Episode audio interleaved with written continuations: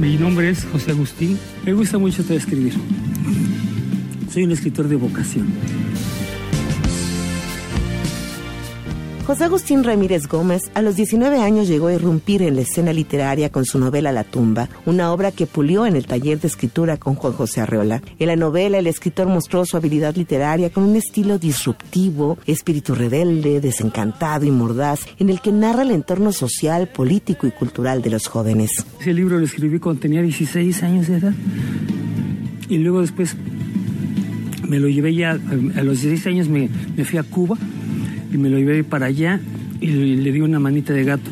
Y luego después regresé y me metí en el taller literario de Juan José Arriola. Y Arriola hablaba siempre diciendo que yo tenía mucho talento, pero cada vez que le llevaba cosas al taller, los hacía trizas. Entonces yo dije, bueno, ¿sabe qué le enseño a, este, a mi maestro que, que, que satisfaga lo que él cree de mí? Y, y me acordé de la tumba. Eh, mi amigo Gerardo de la Torre, que era mi vecino y luego después fue mi cuñado, me dijo, no, pues vamos, dale una manita de gato y se la vuelve y se le enseña esa reola. El autor de Ciudades Desiertas nació en Acapulco Guerrero el 19 de agosto de 1944. Fue narrador, guionista, periodista, dramaturgo y un apasionado de la cinematografía y de la música de los 60, sobre todo del rock and roll. La novela gráfica fue de gran influencia para sus pininos literarios. Del dibujo pasó a la palabra y de la palabra a la historia y la resistencia. Entre sus influencias creativas podemos encontrar a grandes escritores. Mi padre era piloto aviador, entonces desde que yo estaba muy chavito él me traía muchas cosas de Estados Unidos, fundamentalmente la música, ¿no? Me, le cargaba yo cajas y kilos de rock and roll, ¿no? Crecí viendo cine gringo, ¿no? El buen cine de los Estados Unidos y crecí también leyendo la mejor literatura estadounidense, ¿no? Me tocó a mí ser ultra fan de Scott Fitzgerald, de J.D. Salinger, de Norman Mailer, de Joseph Heller, de William Burroughs, de los beatniks, ¿no? De Jack Kerouac, de Ferlinghetti. Entonces es un mundo cultural riquísimo para mí, pero al mismo tiempo siempre sentí yo una gran distancia ante el otro lado de, del mundo gringo, ¿no? El mundo mecánico, el mundo robotizado, el, de la extrema búsqueda del lucro, el de las comodidades totalmente desaforadas y, desproporcionadas, ¿no? Ante ese mundo yo siempre me rebelé y, le, y presenté una, una resistencia, ¿no? Y que conservo hasta la fecha. Entonces, a la larga de Estados Unidos, lo que a mí me atrae profundamente son ciertos aspectos de la naturaleza del alma estadounidense que, que, me subyugan mucho, que, de los que me siento muy cercano. Eh, eh, la gran cultura, por supuesto, y la contracultura, ¿no? Eso es lo que yo tomo de Estados Unidos. Rechazo las, capacidades tan inmensas que tienen de manipulación y de control de la, información y, soy de los que piensan que hay que anteponer la, la, la independencia, la fundamental ante los Estados Unidos. A los 21 años escribió De Perfil, otra novela con grandes cambios narrativos, con personajes cínicos, atrevidos y un lenguaje actual con el que se identifica con los jóvenes de hoy. Siempre que se había hablado de la juventud, por lo general era con mucha distancia, ¿no? Y eso estableció un filtro. Por más que la gente tratara de evocar sus años juveniles, eh, ya la edad le impedía tener el fenómeno vivo. Pero si nosotros estábamos escribiendo desde la juventud misma, entonces pudimos modificar el lenguaje, modificar enteramente la concepción literaria, un espíritu totalmente nuevo que apareció allí y también un aire de gran optimismo, de, sentido del humor, de irreverencia, de iconoclastia y de una actitud muy crítica hacia la sociedad, ¿no? De ahí que José Agustín siempre creyó en los jóvenes que encuentran en las letras una manera de plasmar sus realidades. Es por eso que desde diversas trincheras impulsó a nobles escritores con talleres, conferencias y premios. Esas apuestas de ruptura le llevaron a ser uno de los principales representantes de la llamada literatura de la onda, un movimiento que buscó romper con la tradición impuesta hasta esos días, buscando un lenguaje más directo, abordando temas como la guerra de Vietnam, el sexo, las drogas, el rock and roll y lo esotérico. Yo, soy un una persona de los años 60. Mi generación descubrió el mundo interior, ¿no? Y al descubrir el mundo interior con su capacidad de visiones, percepciones, intuiciones, sueños, etcétera, ¿verdad? Este, tuvimos que ponernos en contacto con, los fenómenos esotéricos. Entonces a mí me interesó mucho toda la esoteria en sí, desde leer la historia de la esoteria hasta ponerme a leer los textos de los viejos magos. Me interesé por el tarot, me interesé por las cosas que en su momento parecían muy raras. Romper para resurgir fueron las bases de la contracultura, dejando a un lado el canon y la alta intelectualidad. Esas fueron las bases con las que se consolidó su rebeldía creativa. Aquí tenemos todas las grandes manifestaciones de rechazo al estatus, a la, a la, sociedad en su forma más, más cuadrada, ¿no? Y más, más opresiva y más más deplorable, ¿no? Creo que la contracultura permite un respiradero muy, muy grande, muy importante, sobre todo para la gente joven, que le permite tener una manera de expresarse, que le permite pintar su raya ante el gobierno, que le permite poder tener la oportunidad de, interrelacionarse con gente afín, ¿no? Y que, le, y que creo yo que representa algo muy, muy importante en nuestra sociedad actualmente. Creo yo que no se podía entender hasta nuestras épocas y todos los procesos contraculturales. Y de ellos creo que el rock es el, fenómeno por excelencia, ¿no? Es el, la pura vida, ¿no? Una, mejor.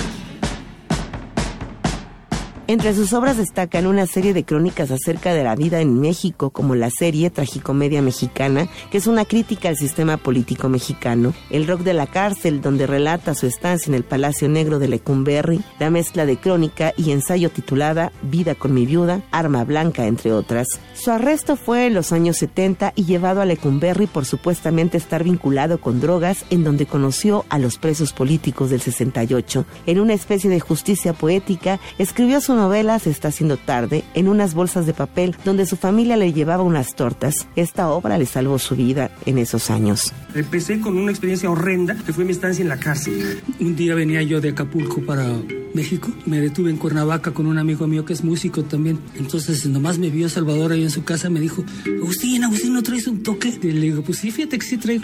Ah, pues vamos a darnos un toque. Tenía un grupo de casitas. Entonces fuimos una de las famosas casitas y nos atizamos. Bueno, pues esa mañana, una de las casitas que, que tenían rentadas, se le tenían rentadas a cinco chavos que estaban metidos en el trafique de marihuana. Entonces al poquito rato llegó la tira con Arturo Durazo a la cabeza. Y bueno, pues dijeron, pues a ver, aquí alguien estuvo fumando marihuana. ¿Quién fue? Entonces le echaron la culpa a mi esposa, man. Dije, no, no, no, no, ella no fue, fui yo. Enfrente tenía a Pepe Revueltas, que estaba en la, en crujía ahí. Ahí conocí yo todas mis debilidades, todas mis fortalezas, todos mis vicios, todas mis virtudes, lo más bajo y lo más alto de mí.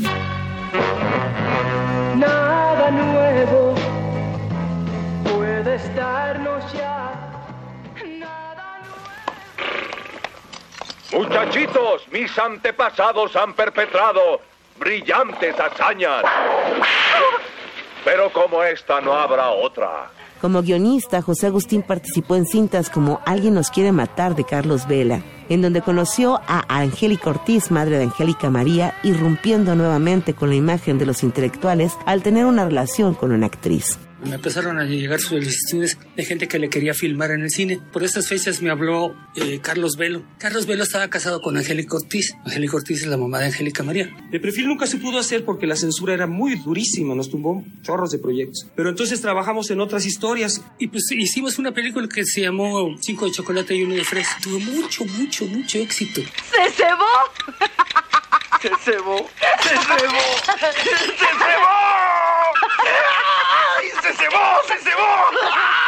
¡Se cebó! ¿Susana? ¿Susana? ¿Susana no está? Igual si fue con otro cabrón. Ay, te cacho haciendo una pendejada. No, no, no, yo no, yo no le he hecho nada.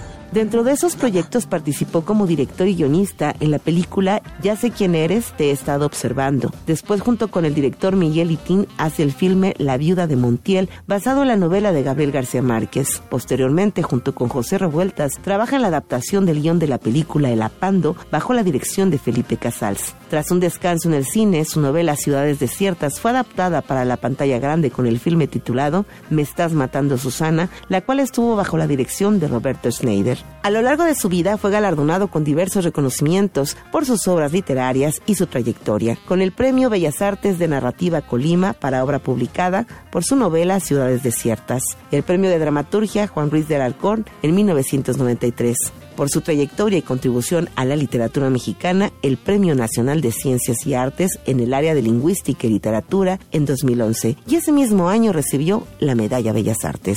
En su libro La panza del Teposteco de 1992, José Agustín plasma la esencia que le marcó en su vida, la suerte de estar en el lugar, la hora y con las personas correctas. Mi intención fundamental ha sido expresarme, ¿no?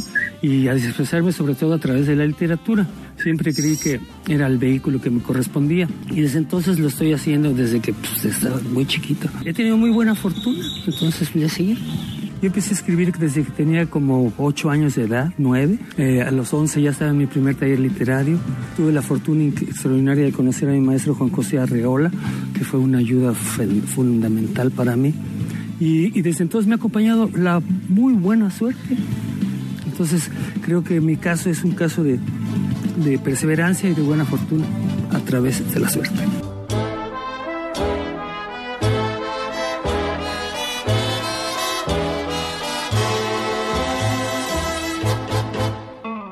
Reportó para Imer Noticias Carolina López Hidalgo.